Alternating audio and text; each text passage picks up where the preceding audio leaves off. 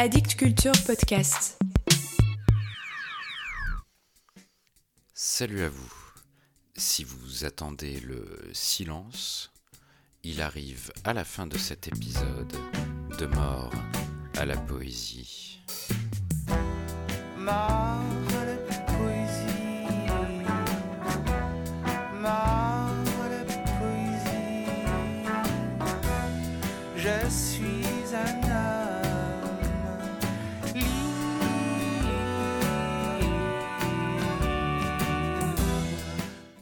Elle est née en 1936 à Ramat Gan, à l'est de Tel Aviv.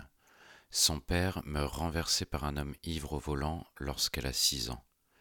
Elle a une vingtaine d'années lorsque paraît son premier recueil de poèmes, immédiatement remarqué. Par la suite, elle n'a cessé d'écrire et de traduire en hébreu des auteurs comme Yeats, Eliot, Poe. Elle a aussi milité pour la paix. Elle est reconnue comme l'une des plus grandes poétesses israéliennes du XXe siècle. En 2005, elle est retrouvée morte chez elle après des années de dépression. Elle a 68 ans. Son nom, Dalia Ravikovic.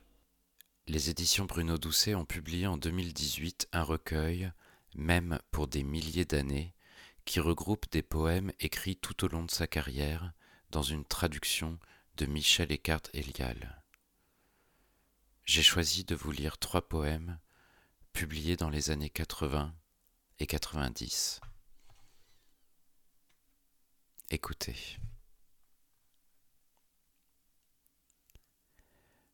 Le début du silence. J'attends le silence.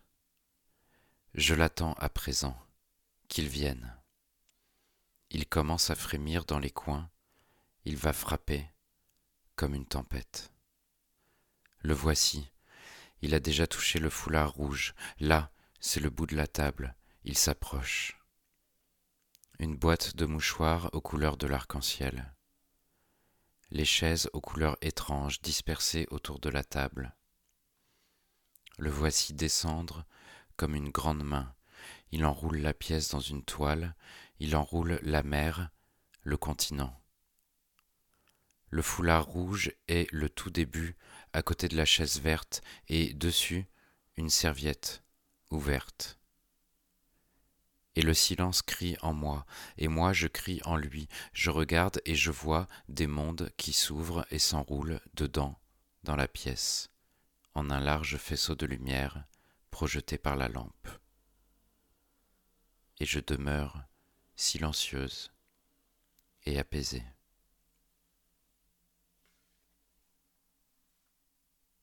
Mais elle avait un fils, à Rachel Melamed Eitan. Sa connaissance commença au milieu de l'hiver et mûrit à la fin du printemps. Une femme souriante, conciliante. Elle avait un fils qui est tombé. Elle fait de la cuisine et des gâteaux à mi-temps pour la municipalité. Le déjeuner est toujours prêt sur la table. Elle refuse de s'habituer. À sa manière, presque sereine, elle peut arrêter tout d'un coup le monde. Il est difficile de savoir de quoi elle est capable. Sans le dire vraiment avec des mots, elle porte sa plainte. Ne lui a-t-on pas enlevé son fils? Elle ne justifiera jamais cette perte. Osera-t-on lui dire À présent il est temps d'apaiser ton visage et que tu sois forte Ce qui est arrivé est arrivé elle se contraint à un voyage difficile, un voyage qui tourne en rond. De ses propres mains, elle ranime les braises, elle se verse volontairement du charbon ardent sur le corps. Elle est Rachel. Qui est Rachel?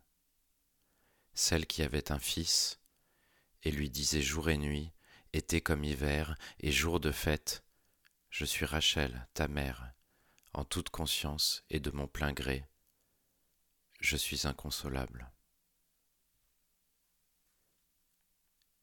Le traitement des enfants partant de guerre. Toute personne qui perd trente petits-enfants, c'est comme s'il en perdait trois cents, et des tout petits qui n'ont même pas huit ans et demi. Dans un an, ils seront sans doute soldats dans l'armée de libération de la Palestine. Enfants ignorants, jeunes enfants qui n'ont jamais vu le monde. Leur avenir était de toute manière sombre.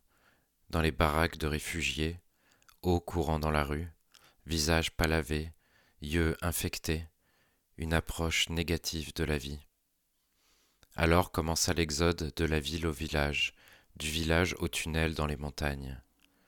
De même que l'homme fuit devant le lion, il fuit devant l'ours, il fuit devant le canon, et devant l'avion, et devant nos soldats. Toute personne qui perd trente enfants en perd un millier ou des milliers de milliers, et elle ne trouvera plus jamais la paix.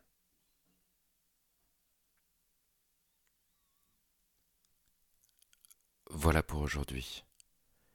Elle ne trouvera plus jamais la paix. La poésie est morte. Vive la poésie.